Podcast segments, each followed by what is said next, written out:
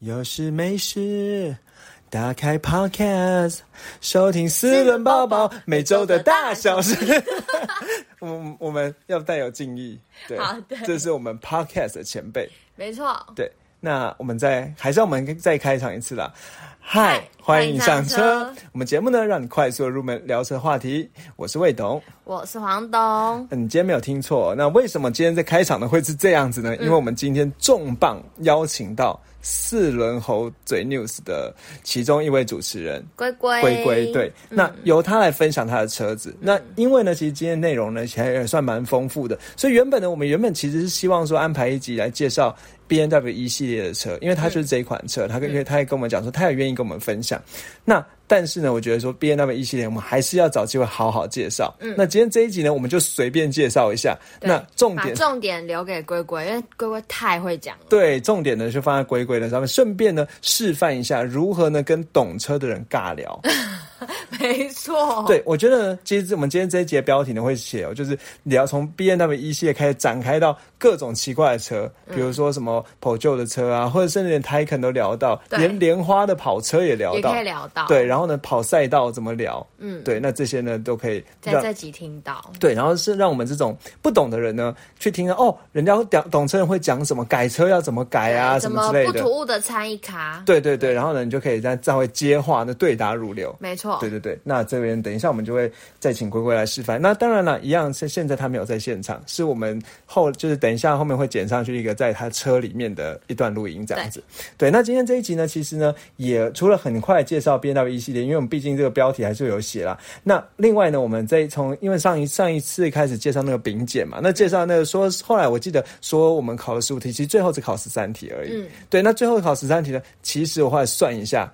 我答对勉强有及格。对我答对题目也是平均起来算起来是呃六十一点多分了，就勉强及格。但是呢，我毕竟我们这个汽车节目呢，也不能那么那么随便讲讲错就过去了。嗯所以呢，后来我就改了一下，说，哎，如果呢每一题呢，我们就答就是不管答对答错，只要有没有讲好的那一那个地方，嗯就比如说我是赛道的啊，对、之类的，那只要没有讲好呢，我们会在后面的集数，就像今天开始呢，会每一题来做一个解析。嗯，对，所以呢，如果对前面集数呢有有兴想要知道说，哎，丙检考什么，也可以去往前听，那方面节节节目描述栏就有放了。那另外，当然刚才讲四轮猴的那个呃，它的收听连接，我们也放在节目描述栏对，因为不是每一个人可能都知道这个节目。对对，好，那当然就再请大家看节目描述栏。我们接下来很快很快就要开始了。嗯，好，那我们来介绍 B N W 一系列。黄董，你知道 B N W 一系列大概长什么样子吗？知道啊，怎么样子？嗯就有点像小钢炮。对对对对对，没错，就是这词。懂车人也会说它是一个 B N W 的钢炮。嗯讲钢炮呢，其实就通常就是这种掀背的跑车，对那掀背的车啦，大家应该听。到钢炮就会有一个小对有个印象。对对对，好，那它其实就算是现在呢，也算是长得还蛮帅气霸气的样子哦。嗯，那 B N W 一系列大概售价范围呢，因为我们这边很快介绍，就是讲说随便的介绍一下了。嗯，应该就先介绍车身尺码，车长呢是四三一九，最新的二零二二年是啊，四三一九。然后乘以一七九九乘以一四三四，所以一百四十三公分左右的车高哦。嗯，那轴距呢是二六七零。那这个售价的范围呢，以最入门的版本一一八 i 的版本呢是一百五十九万，所以两百万不到就可以入手了。嗯，对，那一百五十九万这个呢，它叫一一八 i，所以配十八 i 的引擎呢，动力呢真的也不怎么样。三缸的一点五升三缸的引擎只有一百三十六匹马力，二十二点四公斤米的扭力。嗯，对，怎么不怎么样嘛，对不对？那如果呢你再上去呢，一百八十九万有一二零 i，那一二零 i 呢，它就会变成两二两千 cc 的直列四缸的引擎，一百八十七匹的马力，二十八点五公斤米的扭力。嗯，那如果再往上去。一二八 Ti 的话呢是两百一十二万，一样是同一颗引擎啦。那马力呢调教到两百六十五匹，所以其实哦差蛮多的耶。对，其实差蛮多，因为其实到一二八了，二八的话几乎就等于三十 i 的那种等级了。哦哦所以是所以所以现在就是两百五到三百匹马力之间了。嗯好，那这是两百六十五匹的马力的调教哦、那其实呢，这个一二八 Ti，你有没有发现它多一个 T？嗯对，Turbo 嗯不是不是不是，哦它其实是一个 B N W 对 B N W 来讲，Ti 的车系是有个特别的意义的。嗯你有没有听过有一些车有什么 GT？GT 哦，有啊，G T 呢是什么？叫做就是 Grand 有点像跑车、房车那样子。对，它其实是一个叫做呃超，就是算是什么豪华豪豪华性能车的意思嘛，对不对？那其实 G 那个 GT 呢，它其实叫做 Grand Turismo。那那个叫简称 GT。那至于这个 TI 呢，其实也是差不多的意思，叫做 Tourismo Internazionale，不知道怎么念啊。那 Tourismo 是 T U R I S M O。那后面呢，我刚才念很奇怪是 I N T E R N A Z I O N A L E。嗯，好，那这个字其实应该不是英文。那我查了一下，它其实是国际的意思，国际的这个意思。所以呃，T I 呢，其实就是这两个字，呃。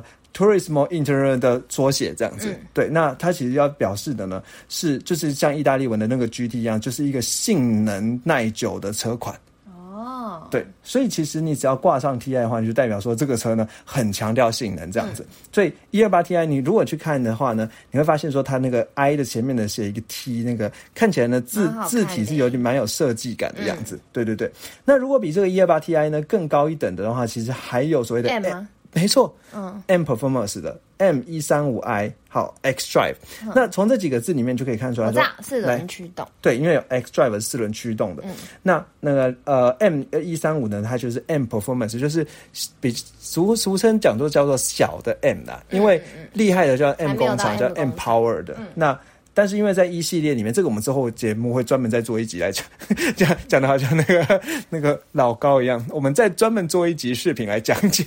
我是老高了，老高了，不要变脸，好 好。然后呢，这个 M 一三五呢是 M Performance 版本，是两百五十二万起了。那其实在这个现在二零二二年试试的这个 B N W 里面呢，就是。只有前轮驱动或四轮驱动，嗯，对，那没有呢。我们今天介绍那个后轮驱动的版本，嗯，对对对。好，那这个价钱的部分哦，忘记报一下，它它马力呢有三百零六匹的马力，四十五点九公斤米的扭力，它一样是呃两千 CC 直列四缸的引擎，嗯，对。好，然后呢，那这个基本我们就很快的介绍完了，嗯，好，那最因为我们之后会真的再做一集来讲，好不好？好，那最后呢，我们来再介绍一下销售量的部分，嗯。你觉得？我先问你一个问题，你觉得，呃，一系列、二系列和三系列谁卖的最好？三系列。哎，答对了。好，那我问你，B N W 的一系列跟叉 One 谁卖的好叉 One。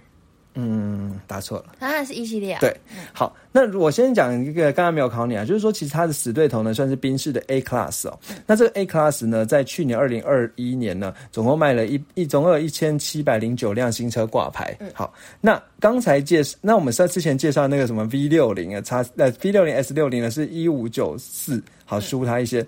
那今天主角呢，这个一系列呢，是一四一九。嗯，好。其实还 OK 啦，对不对？一四一九，那刚才呢，叉 One 呢，其实是一二二一，嗯，对，好，那所以呢，其实呃，一系列呢会挂牌数还是稍微多了一些。嗯，那另外呢，蛮有趣的是，其实 B N W 我们之前有一些盘点过的二系列呢，它是一四一零，所以两个一系列加二系列两个加起来呢，大概多少？大概两千八。嗯，其实是赢这个 A Class 哦。哦，对对，因为 A Class 有屁股没屁股都叫 A Class，有 A Class 三 A Class 的 Den。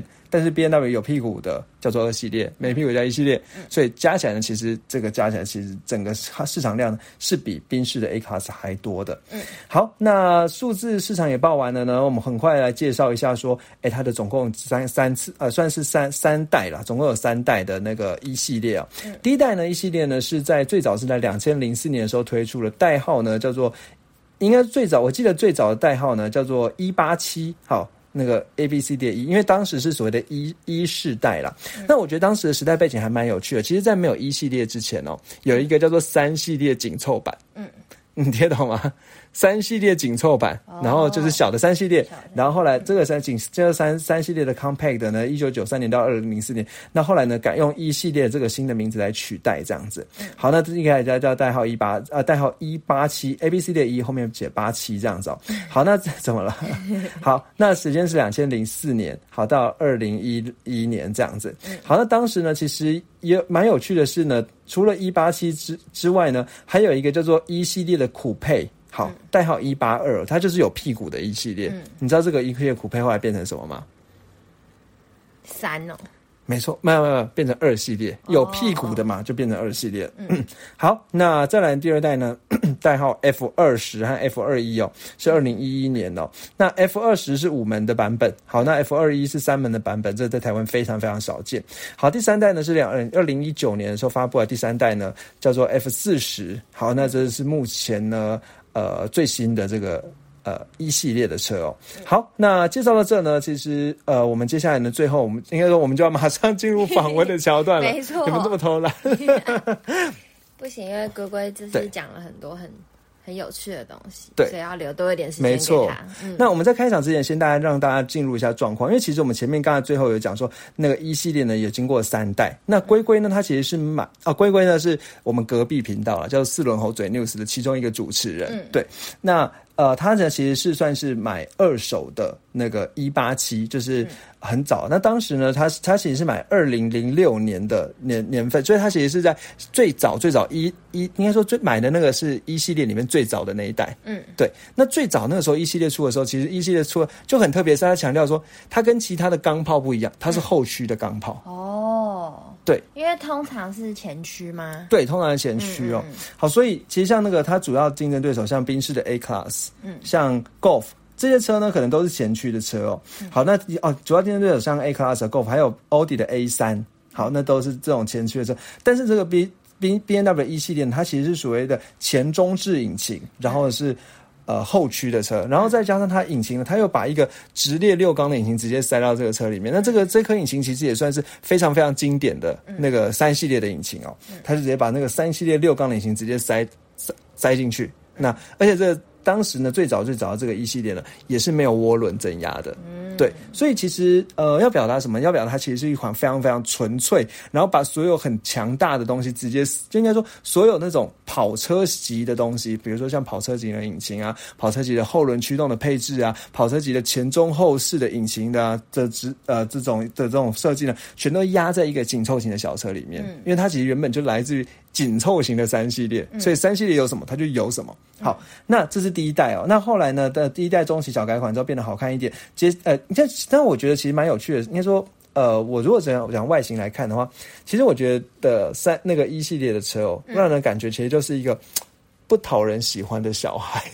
哦，为什么？呃，就是可能我我自己我觉得说，就是最早最早第一代的一系列，就是眼睛那眼角后面那垂垂，然后脸那样，就是呃。然后可能可能整个小小皱皱的那种感觉，就是一个好像没有很喜被被被大人不会想要喂他饼干的那种小孩。他的脸。对对对对对对对。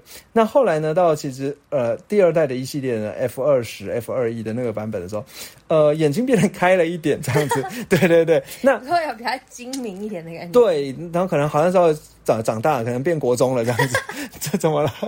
第一次听到有人介绍车这样介绍。对，然后呢，这样的一个小孩呢，他当时呢到第二代的时候，还是保持保有这个后轮驱动的设定哦。那当然，我觉得非常难得啊。那另外，但是它已经变成所谓的那个涡轮涡轮增压版本。那等到第三代呢，其实就是既没有，就是又变变回前轮驱动，加上那个 M Performance 的版本是四轮驱动之外，那都是涡轮，然后另外都是涡轮增压版本，所以相较而言就没有那么纯粹了。对。好，那这是我们刚才介绍，应该说等一下呢，我们听之前呢，可以先有一个大概这样的一个知道。那他当时呢，其实是花了大概以当时那个以这个行情啊，大概可能。现在你要买这个二手价呢，大概是五十到七十万左右。嗯，对。那都如果呢是买手牌的版本，嗯，他说贵个二十万，所以他其实买手牌的哦。嗯，那也是因为这样。龟龟很喜欢手牌。对，也是因为这样，龟龟很喜欢手，也是因为这样。因为其实我们之前节目通常访问说，魏董会开车嘛？但是因为对，这是手牌，这是真的很不敢，就不连提出这个提出这个请求，我都会觉得。啊，就是之后我去驾训班再练练再说好了。对对对。然后我在旁边看了，也觉得很新奇。他很忙这样子。对对对，因为很我好像目前没有看过有人开手牌。对对对。好，那另外呢，最后其实我们在节目在在他的访问里面，其实我们就是讲给不懂的听，所以我是呃里面他会讲了很多专有名词，那试着我都我都会试着补充一下。对。唯一有一个没有补充到，叫做限滑差速器，你有听过这个词吗？黄总？没有。好，等一下可以听一下限滑差速器哦。其实我真的觉得这个限滑差速器通常应该说。我觉得要先了解啊，说这个限滑差速器是用在哪里哦？嗯，它其实主要是讲说呢，因为你知道这个汽车轮子在转弯的时候，嗯，那比如说转弯的时候，轮呃内内圈的轮子跟外片外圈的轮子，其实转的那个圈数会不一样多，你知懂我意思吗？因为里面就转少一点嘛，外面就可以转要转多一点，所以这个时候需要一个所谓的差速器，去让那个前内呃内外轮子的速度有差别的时候不会坏掉。嗯，对你懂我意思吗？嗯，那这个所谓的限滑差速器呢，它就是说在速度有差别的时候呢，应该说，但是应该说，但但问题是说，因为有一个差速器，所以呢，如果今天有一个轮子打滑的时候呢，那因为轮胎就是也会也会偷懒，所以如果今天在在传统的这种差速器的情况下，有一个轮子打滑的时候呢，一般的差速器没有限滑差速器的话，在一个轮子打滑的时候，它动力全部都在在过到打滑的轮子上，嗯，那这样子的话呢，就没办法脱困，嗯，你懂我意思吗？嗯，对，那。这是一个差差速器基本原理啊。那所谓限滑差速器，就是说，它当侦测到打滑的时候，它就把那个打滑锁死。好，所以呢，它两个轮子呢就会往同一个方向转。嗯，那就你懂我意思吗？懂啊。就是会有这个。好像以前有介绍过。对，我们之前在那个四轮驱动的时候有介绍过了。那他就讲说呢，他他有在节目里说，他有他在应该说他有在那个录音的时候讲说，他换了一个后呃限滑差速器哦。但其实我看了一下，就是说限滑差速器哦，如果今天是装在后轮的话，驱动后轮驱后驱车哦，你知道还有个很屌的地方可以干嘛吗？干嘛？他为什么特别讲他换了一个限滑差速器？甩尾哦。没错，它可以甩尾哦。嗯，我还是有一点 sense 的嘛。嗯，对，你怎么知道？就感觉啊。对，因为它这样的话，两个轮子可以锁住，然后它就可以就可以有那个有甩尾的效果，所以那个驾驭起来的乐趣应该会更高哦。好，那我们事不宜迟，我们就直接进到访问的小段哦。好，好。Hello，我们现在在 B N W 一三零 I 的车上，那我们很开心呢，能够有今天受访的呃来宾。对，那。这来宾我们前面节目已经先介绍过了，所以我就不再赘述了。然后，呃，接下来呢，就是因为因为今天的访问桥段会比较多一点，那我觉得说大家一定也会喜欢了，因为其实相对而言，他在汽车知识上面绝对是远胜于我们的，毕竟我们就是魏董跟黄董都不太懂这样，人家是专业的汽车节目的新闻人。对，那 那接下来呢，就请黄董来分享他怎么会，呃，他反正让黄董来问问题吧。好。那我们一开始呢，就要先问龟龟，就是因为我们都知道，就是龟龟的前一台车是普旧的，没有人都哦，没有人都的。好，我现在让大家知道，龟龟其实才刚换车一年嘛，对，没多久，对。那他前一台车是普旧的，什么？没关系，等一下再让他说。好，让让龟龟说。那我要说，对对。那我们这边想要知道的人，就是想要问龟龟，为什么你当时候会想要换这台一三零 i 呢？B N W 的，你那个时候有考虑什么条件限制吗？嗯，那诶，我前一台车是开普旧的一零六 S 十六，那那时候是前驱的三门的小车，三门。对，那那时候也是手排的吧？那那时候我那台车开了大概两年多，接近三年的时间。嗯，然后就是我买车回来之后，就是从原厂，然后一步一步改装到算是一个比较完整的样子。那个时候也是买中古的吗，那时候是买中古的。然后那时候买买的时候是接近全原厂的状态。哦，懂。然后就是换避震啊，换铝圈，然后换轮胎，就是把车子设定到我我原本理想中应该是我喜欢的样子。但是当我改到最后的时候，我发现它好像有点。超过我想要的那个样子，开起来变得没有那么协调。嗯，所以那时候就有一种，加上那台车动力其实只有一百二十匹，那其实它是一台老车，二十几年的车。那一百二十匹在二十年前可能很强，可是到现在其实就有点山路上会有点追不到别人。就是可能会有点跟不到啊，就在直线的时候会跟不太。一百二十匹差不多就是比 Artis 还再弱一点的。对对对，但是他车子轻啊，它车子不到一吨，所以可能就是还看很短，还可以，但是就不太够用这样。对，那时候就想说，那我是不是应该升级换大一点、马力大一大一些些的车这样？那另外一个就是从我开始玩车到前面那台车，我都是开前驱的车，所以那时候想说，那我是不是应该试试看，换一下，换成后驱的来试试看？对。就是算是一个进阶啊，因为前驱其实不管是在路弯啊，或者是在平常的操作上，都是比较简单的。嗯，就是在山路上，我们可能前驱如果诶我开太激进，那基本上我只要收油，那车子就回来了。可是后驱就变成我要多一份的技术去操控它。对，所以那时候才想说，那我就找一个后驱的车。对，那其实当时也是有一个朋友的车想要卖，嗯，然后我有看到就觉得，哎，这个预算，因为其实。一三零 S 的手，因为我这是手牌的，那手牌车型市场上比较少，嗯，然后加上价钱也都蛮高的，就以前会觉得说啊，手牌其实会比自牌贵，对，哦，手现在手牌二手行情会比自牌贵二三十万左右，哦，对。多的，嗯嗯，所以那那时候就是我在开一零六的时候，就会觉得哦，这个车我可能就是还负担不起，就不想花那么多钱去买一台玩玩乐的车子，嗯，对，但是就在我朋友那台车出现之后，觉得说，哎，那个预算我是可以负荷的，嗯，可以负担的，所以那我就想说，那我就先把一六卖掉了，这样，对，那一六就卖了一阵子之后，哎，终于车子有人看了定了，然后也卖掉了，就卖完之后，我朋友就说那台车已经卖掉了，你朋友那台也是，就是也是一三零，对，也是一三零，对。然后心里就有个缺憾，对，就觉得说一定要再得到它。对，我就想说，干不行，我车都卖了，那我一定要一定要再买回来嘛，不然我也没车开。对，所以那时候我就又去找，然后就找了找了一阵子之后，才买到现在这一台。所以我也我也多花了比原本更多的预算，才买到 买到车子。对，那延续刚刚黄董的问题，问说，就是你为什么会想要买车？因为其实听起来你并不是一个可能家里有突然生出一个小孩啊，或者是。呃，还是因为上班吗？还是什么原因？没有，我车其实是只有假日开，因为我上班，哎，我不管以前上班或是现在的工作，我都算是蛮自由的，所以不一定一定要开车，可能大部分时间我都骑摩托车比较多。嗯，对，但车，我觉得车对我来讲就是一个，它虽然不是我生活的必需品，但是我这个人的必须。对对对，就是我需要一个玩乐的东西。那有些人可能是玩摩托车，那我对摩托车可能还好。那对我来讲比较重要的就是汽车这个东西，对它可能会老实讲，我以前那时候刚十八岁的时候，我就觉得我一定要买一台车。那时候就十六、十七岁开始打工，就存钱，然后就就为了要买一台自己的车子，这样，所以就三餐吃泡面都没关系，但是我就是要养一台车。哦，那顺他那个时候后来买了什么车？那时候我买了一台这 Golf。三代的 GTI，所以你也开过 Golf GTI？对，而且 Golf GTI 我买买过两台，就是我从中间换过两次。哎，我觉得我们真的请他盘点一下他有开过的车哈，感觉起来已经不止普就和 Golf 了。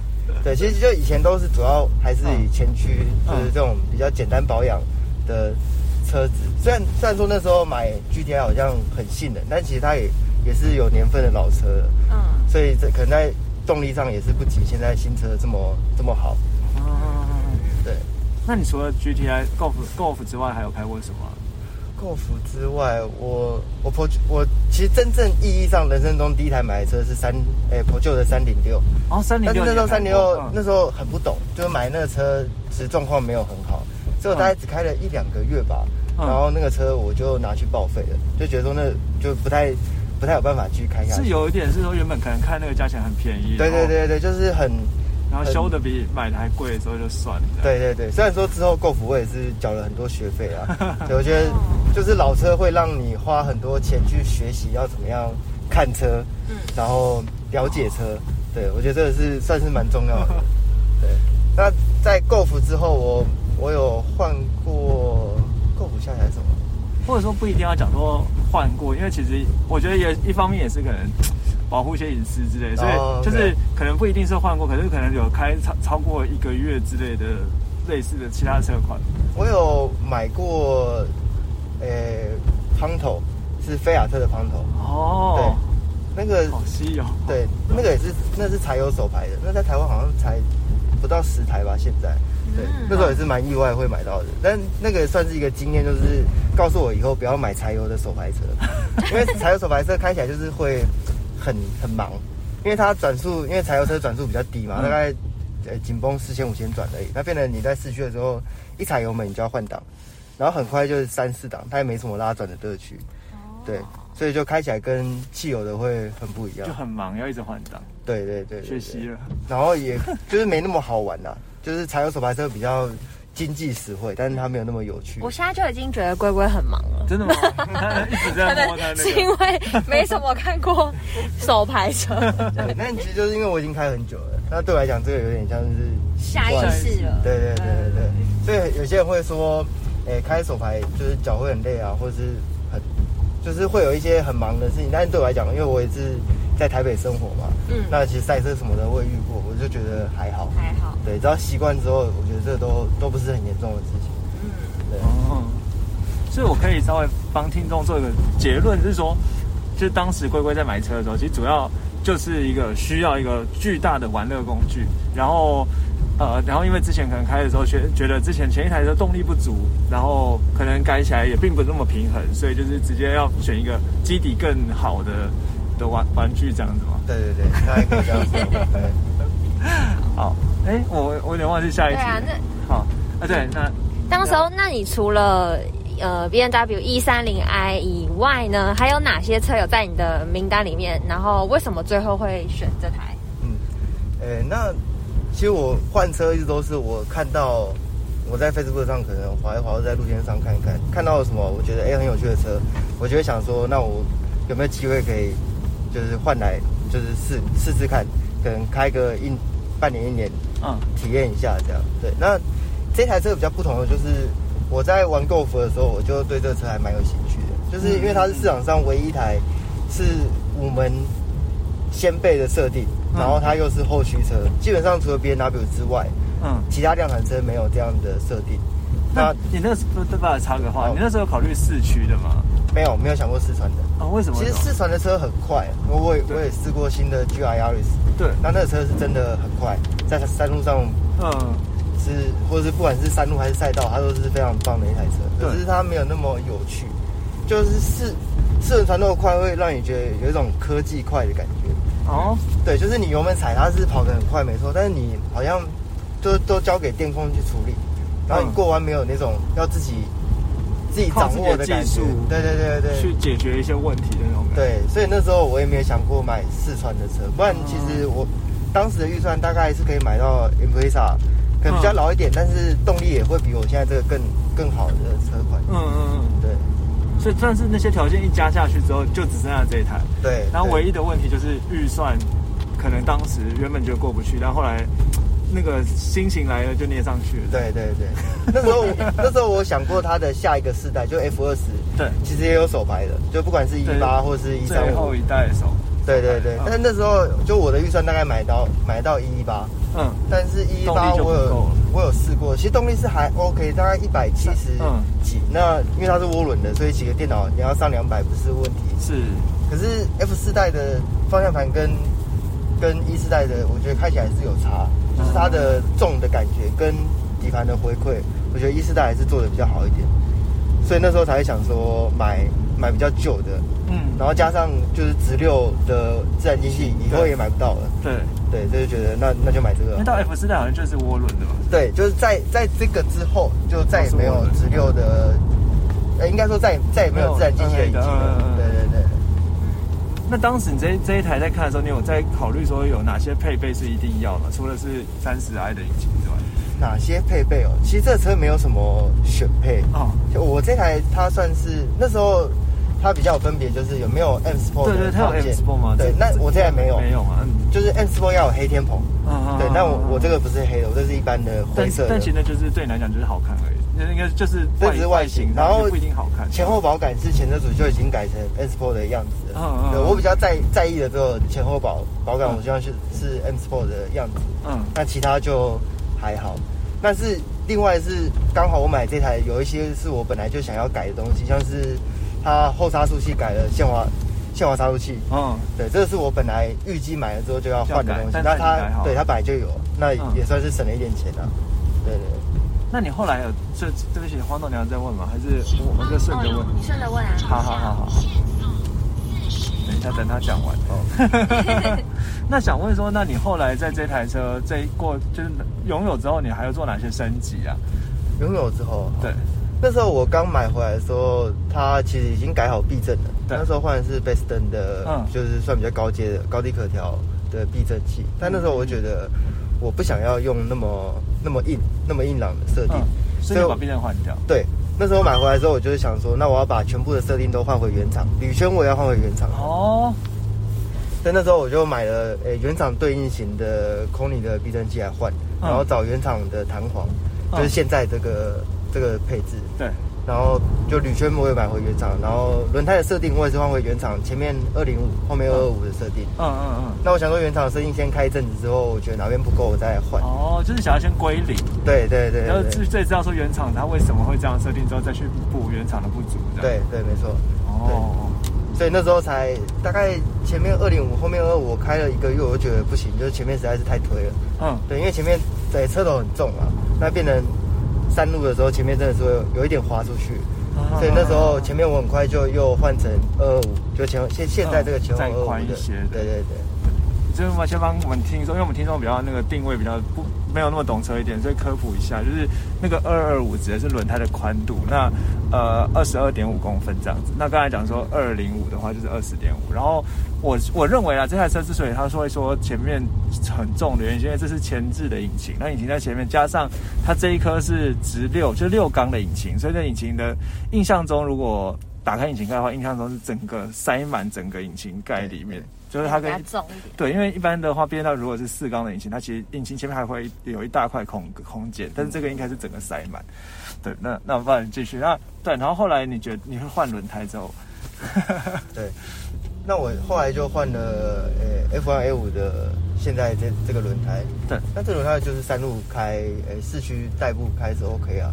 那呃大概上个月开始我下去赛道跑。嗯，然后我看到照片，对，就有发现说这个轮胎 下雨，对对，就比较不足的地方。嗯，对，其实下下雨那次是我第一次下地宝跑，对，然后再隔一个礼拜，我又去干地的时候跑，对，那时候就有发现它可能比较不足的地方，就是大概跑了，但我这胎已经跑了六七千公里了，可能不是那么新胎的状况，对，大概跑了两三圈之后，对，就用力。用力跑两三圈之后，它会开始热衰竭，就变得很容易就往外滑。嗯，对但也这也没有办法怪它，因为它就是接胎，它不像在赛场上用的半热轮胎那么的耐久。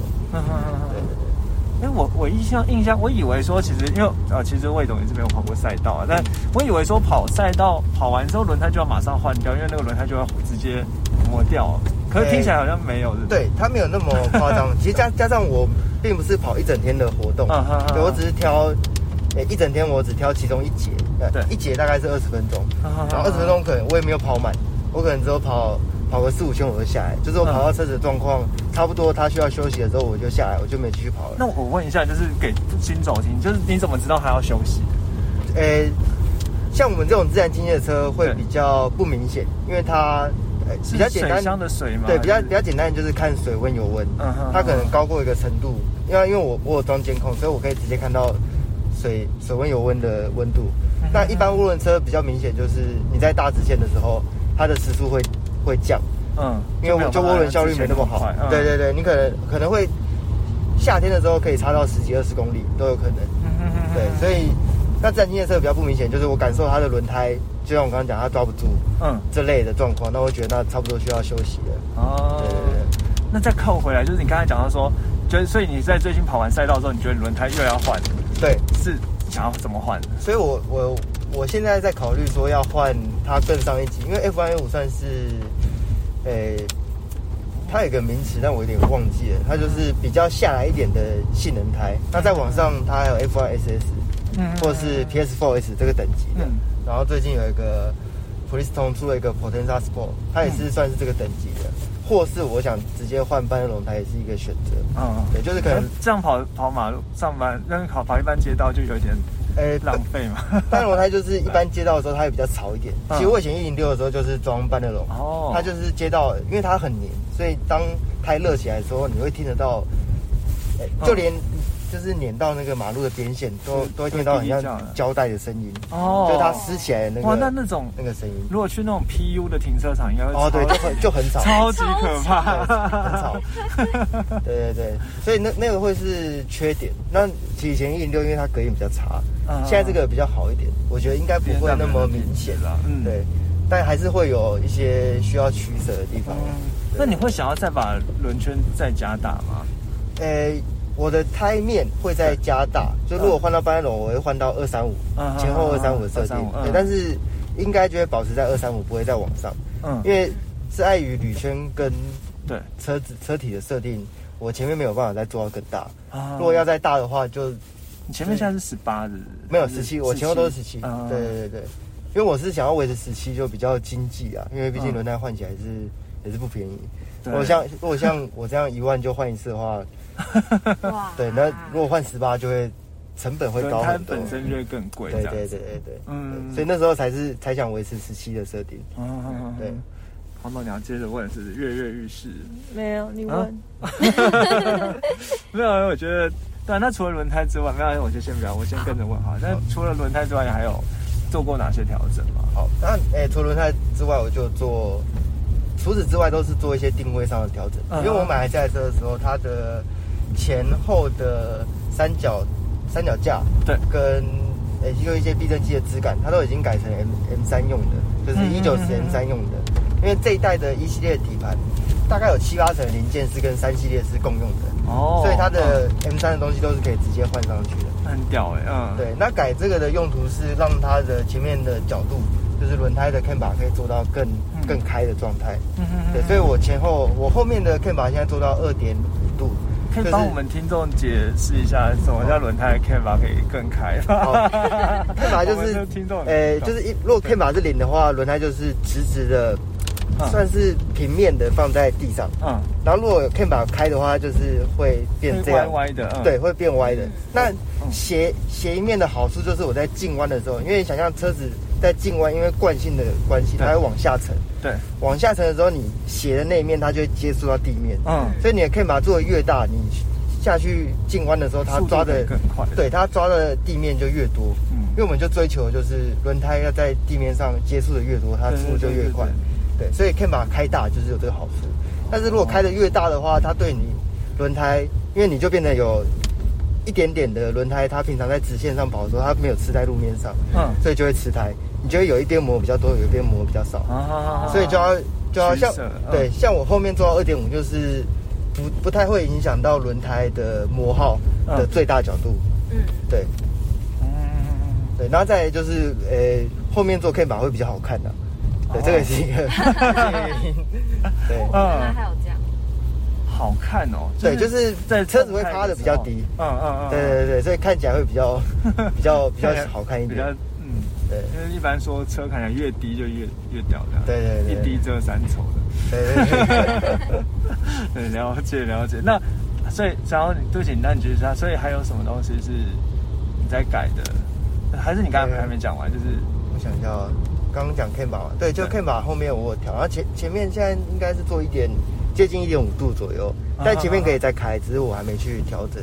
嗯嗯嗯，对，然后呃，其他改装的就就没有了，嗯其他几乎都是小东西换对换一换，对，其他都不是很很重要的东西。嗯嗯嗯，对，嗯就那时候那时候这台车买的时候，我我换的比较多，是我像是椅子我也是换过的。哦，你有换过椅子？就是前面前面是皮椅，但后面是布椅嘛，因为我找不到后面的皮。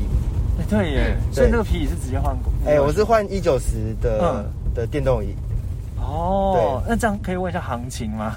这两张椅子嘛。那时候嗯我这两张椅子是从日本买回来的，哦大概一万一万八左右，嗯就光椅子，它但是是二手的椅子，二手的椅子，然后对对对然后你就再去找认识的车行，对，装我装。但是这个椅子装上去比较麻烦一点是，因为它多了一个功能，嗯它做一个充气腰靠功能，是我以前的没有，嗯嗯就变电脑插上去之后，它没有办法直接对应，要再写电脑，哦所以我花了一笔额外的钱去写电脑，嗯，去把就是把，不然它会有一些挑一些故障码。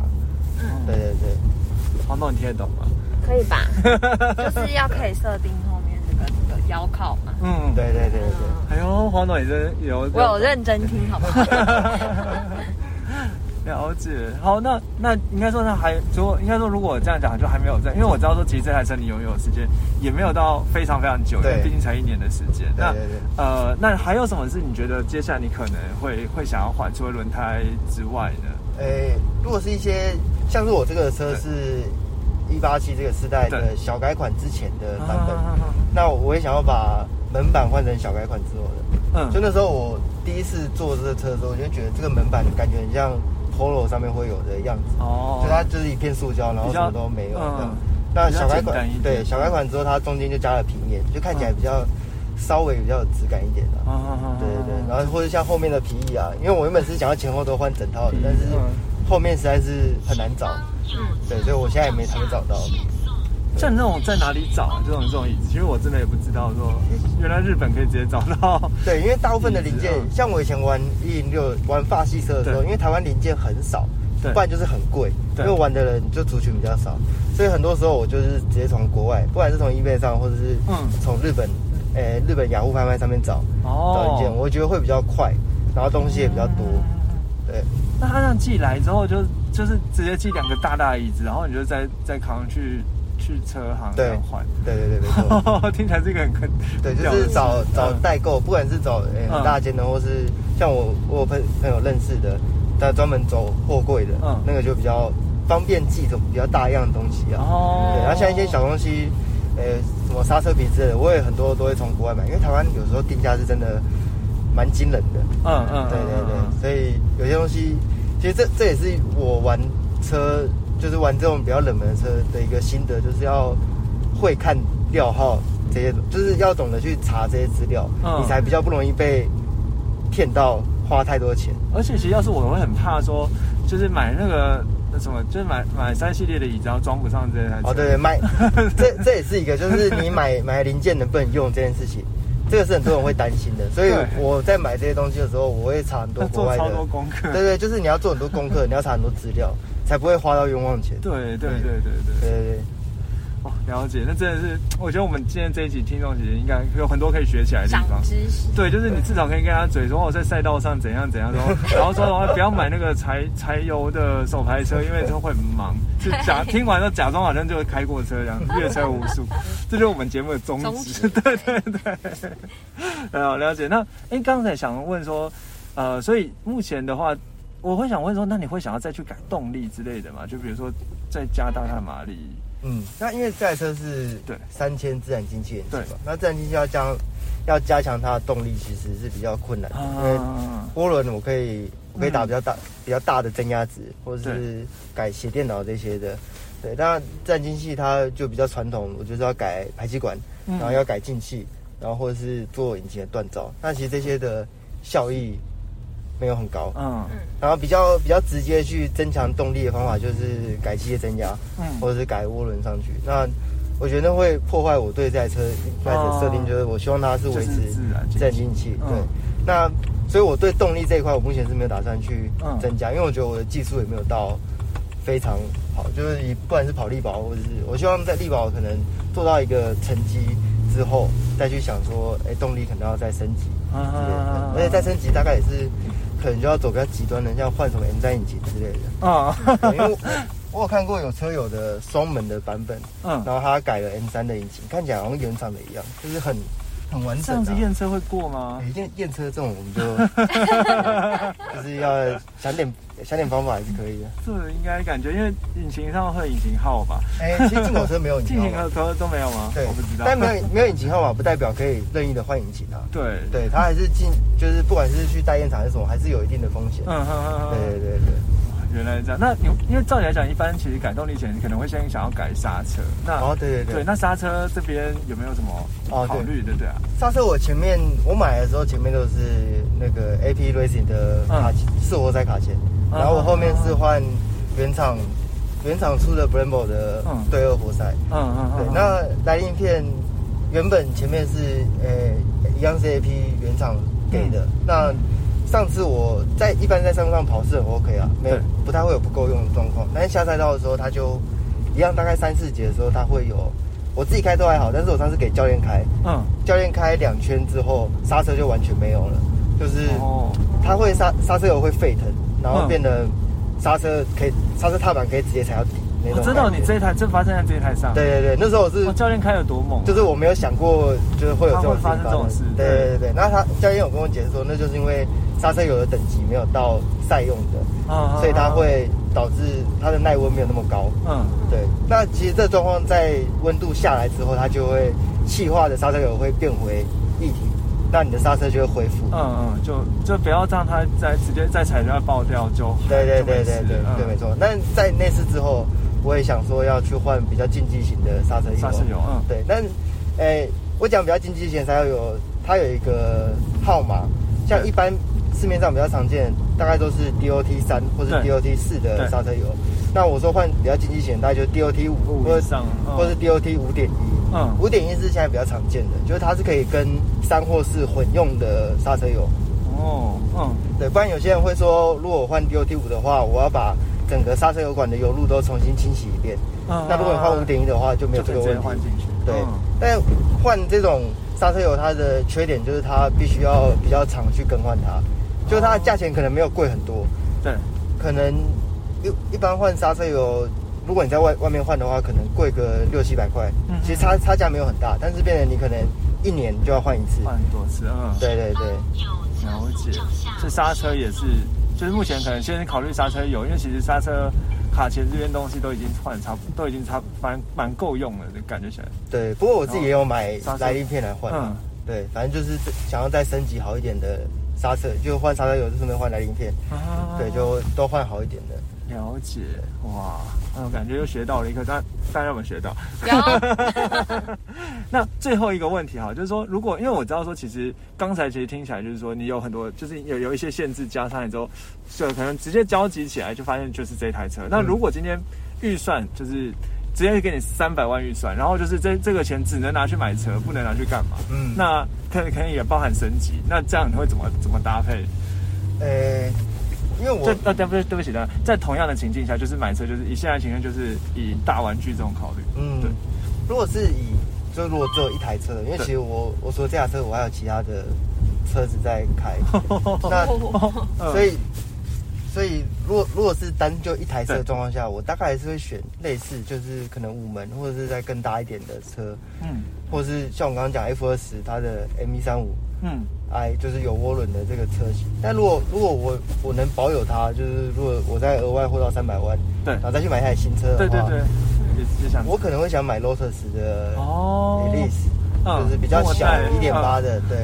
因为其实我有一个好朋友有有一台，嗯。那他他有借我开过，在山路上，嗯。对。那我开完那个之后，我再去试，呃，七一八，就是保时捷七一八，或者是其他车，那完全没有感觉，你就觉得七哦八开起来就像轿车一样，七八不是也是后驱的，也是蛮就是好玩的吗？对，嗯。然后而且那时候试七八是试手排的，哦。我就觉得那个七八手排感觉好像就是非常舒适的车一样。但是伊利斯哦。在山路上开起来那个感觉真的非常好，它就是很不理性的一台车啊，就没什么空间，然后车子其实不太好坐，嗯。对，然后也它的音响还是那种很古老，二十年前那种就是一条的但它是最新的，最新的最新的嗯，对对对。就是它，它是各方面都不适合日常代步的一台车，但它开起来非常的好玩。嗯，可以大概描述一下怎么好玩吗？就是就是它很直接，它那台车没有动力方向盘，然后它的排档什么，就是它也是手排嘛，就是很很纯粹的车子，然后开起来，你就会感觉车整台车都是粘在地板上，然后加上因为它是中置中置的引擎，对，然后后轮传动，所以它前面的车头是很轻的，就变你在过山路的时候很轻松就可以转过去，啊不用像我这种我这种。就是前置引擎的车，它车头就很重嘛，就是往外推。对那那种中置引擎的车，它就会很轻松就可以去跑山路啊，或者这些。对，哦啊，但它有缺点啦，就是我刚讲没有动力方向盘的问题，就在可能过一些比较低速的弯的时候，或者一些法夹弯，你就会转的比较辛苦一点。对如果呃，因为方向盘非常非常重这样子，对，就是有速度的时候跑起来其实是不会没有感觉，但是嗯当慢下来你要过法夹弯的时候，啊啊啊啊！那个真的跟重训没什么两样。那就是你要去停停车场的时候，你就哦，对，知道这就很辛苦。这个那个难的地方在哪？对，那时候在那时候我们把车子拉到山路上拍拍照，然后要在一个很小的地方回转，而且回转很多次哦，那个真的是很痛苦。我感觉这要也要练壮一点才能才能开车。哦，所以，哎，我记得之前听你们节目，就是它它是也是算是什么末代的，对，因为之后就要变电动了。对对，对因为 Lotus 已经没有要再出哦那个燃油车了，嗯对，所以 Elise 也算是 Elise 跟 Exige 都是最后的汽油，嗯纯汽油的车。对，那你会想要有电动车的选择吗？电动车其实我有试过一些电动车啊，不管是 Model 3 Performance 或是 Model S，然后是 Taycan。对，我都觉得它开起来是少一点那种感觉。就如果你单在电动车里面做选择的话，嗯，诶、泰康的驾驶乐趣，但是会比 Model 3或是就是特斯拉那些车要来的好一些。嗯但是相比真正的汽油车，它还是有一点落差。对，但我像很多平价的电动车，其实我很喜欢，但是 Ioniq 五嗯那个车的外形啊什么，我都觉得很棒，它很适合拿来当日常使用的车。嗯但是如果我有两台车的选择的话，那我有一台车一定会是汽油的。嗯对，就我不会把全部的重心都放在电动车上面。了解。那我们刚才既然都讲到他的频道了，对他的节目了，要就是龟龟，你要不要分享一下你的节目？在呃，再跟我们听众讲讲一下。好，那呃，我们的四轮猴嘴 news，其实我们大部分就是分享 分享每一周的车界的新闻啊，就是一些时事，然后或是一些交通议题。其实我们最主要的核心还是在跟大家分享一些交通的观念啊，或者交通的时事啊这些，希望可以诶。该怎么讲？就是透过我们一些不一样、不一样的观点，然后去让大家了解一些交通的一些可能台湾比较不足的地方，可以再改变变，可以变得更好的地方。我觉得这是我们比较核心的价值。伟大的价值也也没有，就其实我我补充一下，就是像其实像我自己魏董，我也会听他们节目，因为就对我来讲，我觉得说我们节目可能定位就是在给新手听。那当然如果今天呃稍微本来就是对车有一些认知，虽然说我我不敢讲说我就是很有认知，但是说可能本来就会想要多知道一些汽车新知的话，就是我觉得比较偏向于新知的部分，比如说可能像呃什么品牌啊，又出了什么新的车啊，或者是发生什么事情啊等等，那这些事情在就。这些资讯，其实我觉得蛮多是从会从他们节目里面得到，那算是一个懒人包啦。就是说，如果你不想不想要呃花很多时间在收集汽车资讯的话，那其实他们都是帮你们收集好，然后也会再加上一些算是蛮专业对专业的一些评论。评论对，从刚刚访谈就可以知道。那还要补充什么吗？对，应该应该差不多。那其实我刚刚我忘记这有一个问题，你你看一下我们那个笔记，其实还有一个问题，嗯，就是我刚才说会再问他最后一个问题，就这个，呃，这个这个这个的，对，就是这个。好，那想要问龟龟，你觉得这台一三零 i 适合怎么样的人呢？什么样的人可以买这台？那什么样的人又不太建议他买这台？适合买这台哦，等一下哦。像你一样这么喜欢车，然后。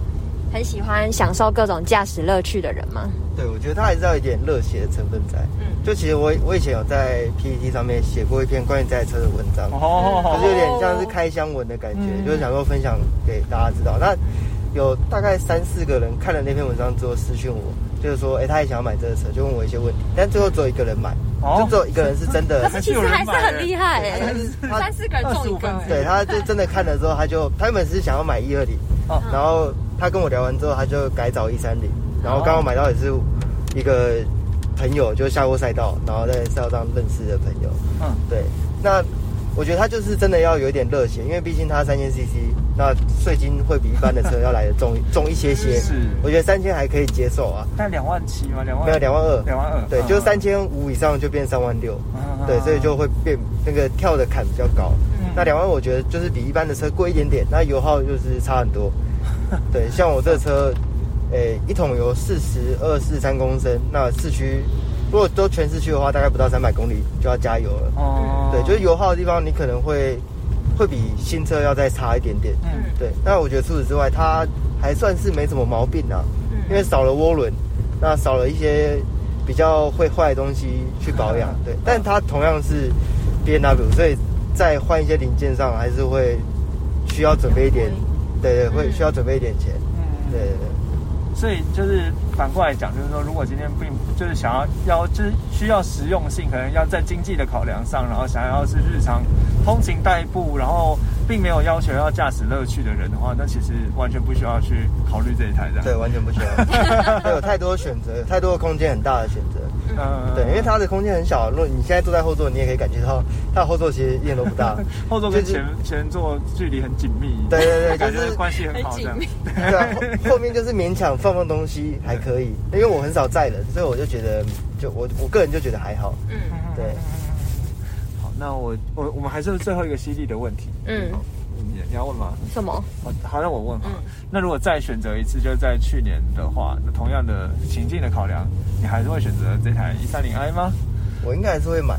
嗯，对。但是，就是那时候我买完的半年左右，我会觉得有点可惜的是，我买完之后就很多人很多车友丢出来卖，然后价格都比那时候 价钱的关系，对，价格都比那时候是一个时时机不行。对对，我那个时机真的不是很好，就我贵了很多买这台车。啊，但就是。就是那个当下，我只有这个选择，那也没什么好说说不要的。嗯，对。那至少我现在没有后悔，我觉得他应该还还可以再开一段时间。嗯对。了解。带给你很多乐趣啊。对，嗯。那我们今天呢，就其实你知道，今天我们的访谈已经到三十八分钟，我们的新 对，因为对，因为我们今天这一集节目其实不不不算算是车款介绍了，算是应该是跟龟龟这个人请介绍龟龟，而且我们第一次遇到一个。这么会玩车的车主，应该很难遇到像这样，因为因为以我们的 label，我们约到我们生我们同婚城其实，而且有在改车哎，改车然后要去力宝赛道哎，这怎么遇到？那乖乖说我我每天都遇到，那再请他介绍。好了，那我们今天的访谈就到这里，我们就回到棚内啊，谢谢龟龟。好，我们听完龟龟的访问，其实我真的觉得相当的精彩，真的。对，那我不知道大家喜不喜欢这样的一种呃节目的类型。其实我们之前原本是想说介绍车款，也没有想到说要去访问那个，就是有一个这么完整的访问了。嗯，对。那当然我知道说，其实也有很多不同节目有在做车主的访问。那我觉得这边还是要跟帮大家打一下预防针了，就是说，如果你有想要车分享，你不用不用这这么专业，对对对，真的不用那么专业，就是。如果你只想讲十分钟，像我们第一个那个 C H R 车主，这个完全没有问题。那如果你想讲二十分钟，可以。如果你今天想要讲到，我刚才后来看一下三十九分钟，也没有问题。对，那我们就会看形式呢，去调动态调配我们节目。对啊，都很有趣啊。对，这是我们的弹性。那如果你今天只想讲两句话，然后跟跟我们认识一下，我觉得也很 OK。嗯。那我觉得再讲一件小小事啊，结果后来聊完之后，其实我觉得还蛮开心，就可以认识他们的。嗯嗯。对，然后后来呢，没想到。那个龟龟就传一个讯息说：“哎，我跟学长要去跑山哦，对，要不要兴趣这样子？我觉得蛮有兴趣的。可后来想想，会不会我误会了？他其实是早上六点半穿着慢跑鞋去跑山，然后龟龟有没有约超早？六点半跑山？对，会不会其实去的时候呢？哎，就是我穿着拖鞋，然后发现以为要开车跑山，然后发现龟龟学长就是就是慢跑鞋都出来了，然后穿那个紧身裤这样子。裤。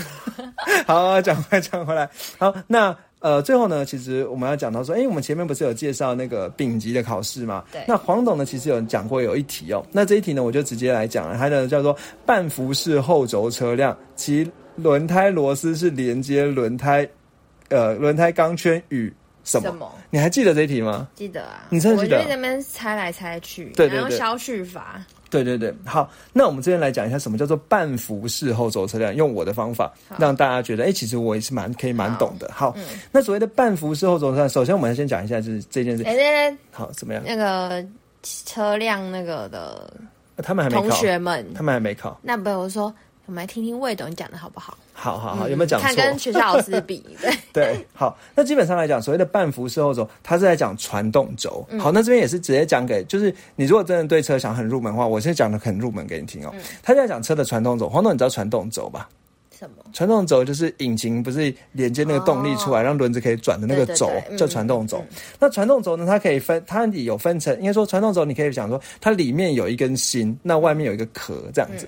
那你想象大概是说有一个呃，里面的芯呢是一个筷子，外面一个壳呢是一个呃吸管，包住那个筷子这样子。好，那里面那个芯呢，其实才是真正转的地方。对对，那里面的芯呢，其实就是所谓的呃，我就就是所谓的那个轴里面的传动，就是里面那个传动轴，其实就是那根芯的连接方式，就是跟可以分成半幅式、全幅式这样子。嗯，好，你这样可以听得懂吗？好，那所谓的半幅式哦。就是说，那个牙，你看，就中间那个、那个、那根筷子嘛，那根筷子是突出吸管的。嗯，那那个轮胎呢是直接锁在那个筷子上面的。嗯，这个叫所谓的半幅式。嗯，好，所以你的答案刚才讲说，轮钢圈呢，呃，是什么螺丝？轮胎螺丝是连接轮胎钢圈跟就是那根轴啦。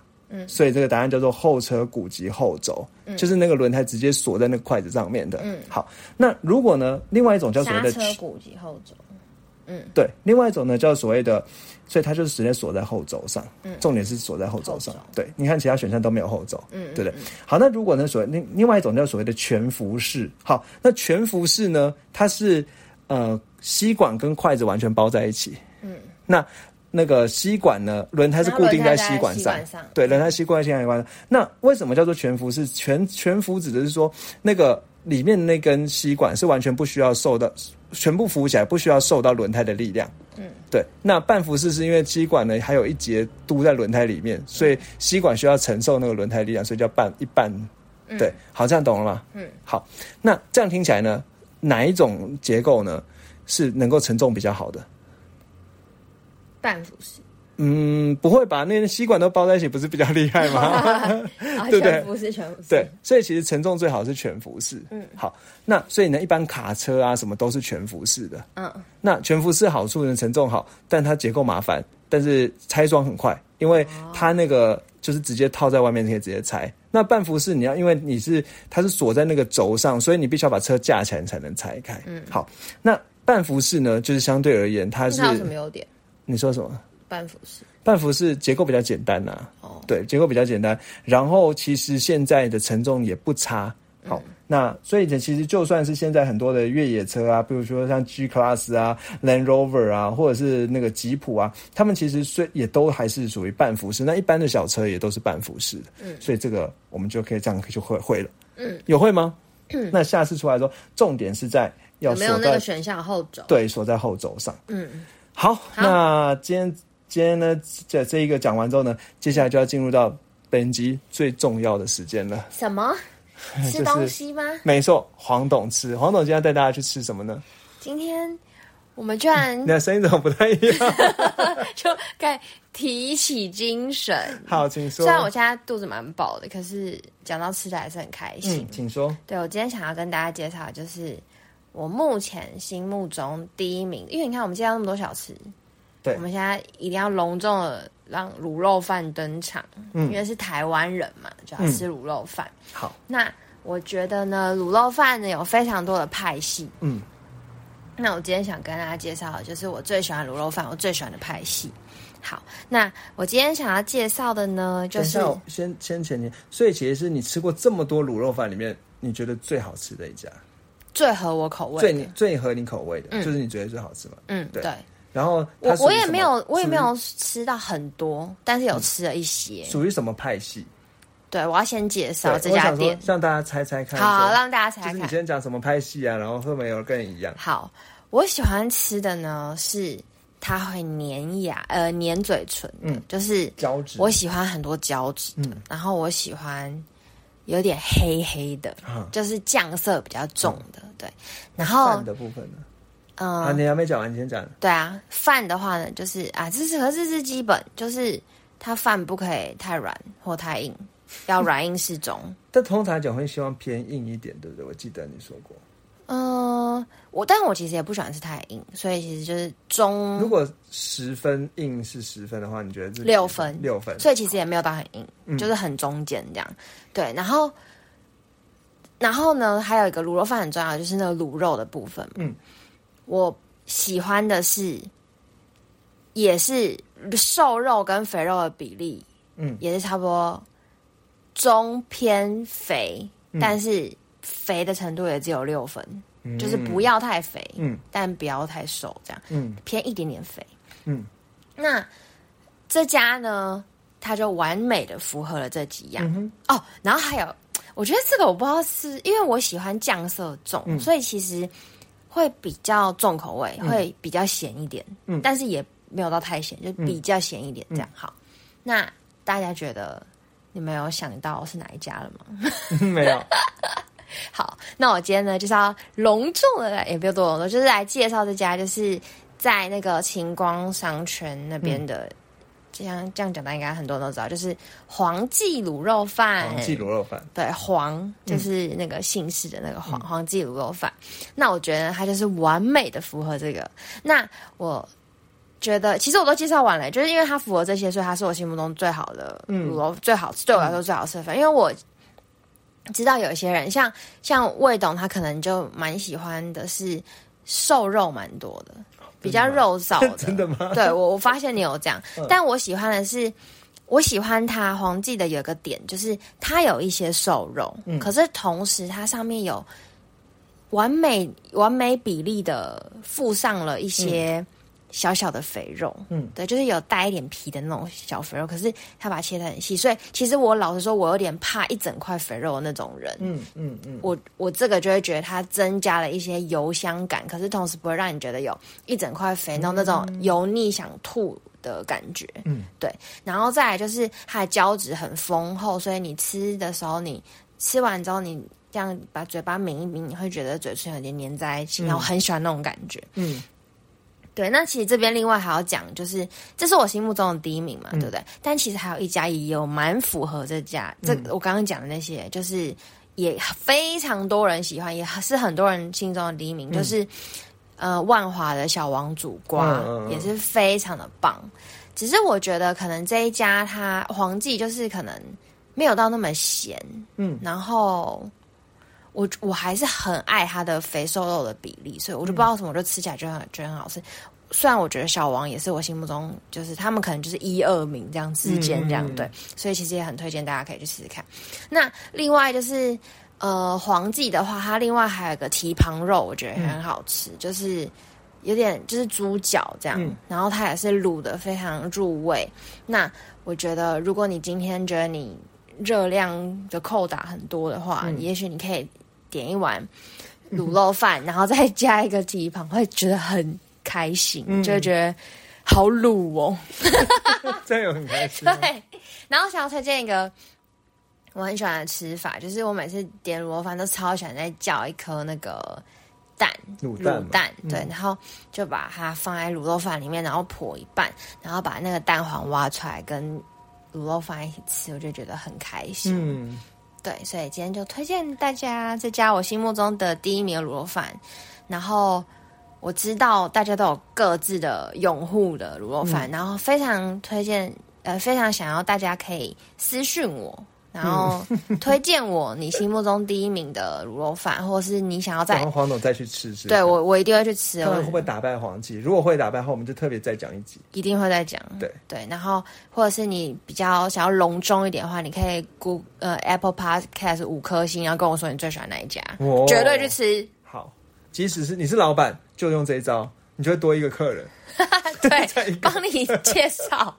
对，好，好，那另外呢，这个交通部分呢，因为其实这一家在晴光市场里面，所以呢，呃，以停车来讲，其实四周都是停车位，我就不再应该说四周都是台北市的停车场，我就不再赘述了。但一般通常来讲，这种地方可能我会比较建议还是骑机车啊，或者搭捷运搭到那个呃那中山国小，中山国小，或应该是那个叫做你很多转运的那个地方，叫做呃民权民权西路站哦，对对对大家到民权西路站这样子。好，那呃这个就在自己，我觉得可以在自己看了，就需要自己方便的交通方式。嗯，好，那最后呢有三件事情来跟大家讲。嗯第一件事情呢，就是呃我们节目呢你可以搜搜搜寻未懂车，找到我们的 IG，那么 IG 上呢会放线动跟大家互动。对，然后呢。呃，节目的描述栏呢也会有一些节目相关的补充资讯。嗯好，那第二件事情呢，就是就是我们呃，其实陆续还在这还是征求车主了。对所以呢，如果你今天有有一台拥有一台车有超过一年的时呃开始使用超过一年的时间，那只要这台车呢是目前市面上呢还有在贩售，只要名字一样，不管年事的部分，那我们呢、呃就是有任何心得都想我都很想要听，跟你一起了解，了一起录一解录节目，拜托拜托。对对对对对。嗯。那我们也会有一个非常非常小的那个加油加油或者是充电井这样子。对，那最后一件事情呢，就是哎，如果你今天听完这个尬聊的内容呢，你对哪一段特别有兴趣呢？那嗯。如果有兴趣的话呢，可以在我们节目 Apple Podcast 给我们五颗星评价，来告诉我们，对，告诉我们。好，那今天就到这里哦，谢谢大家，拜拜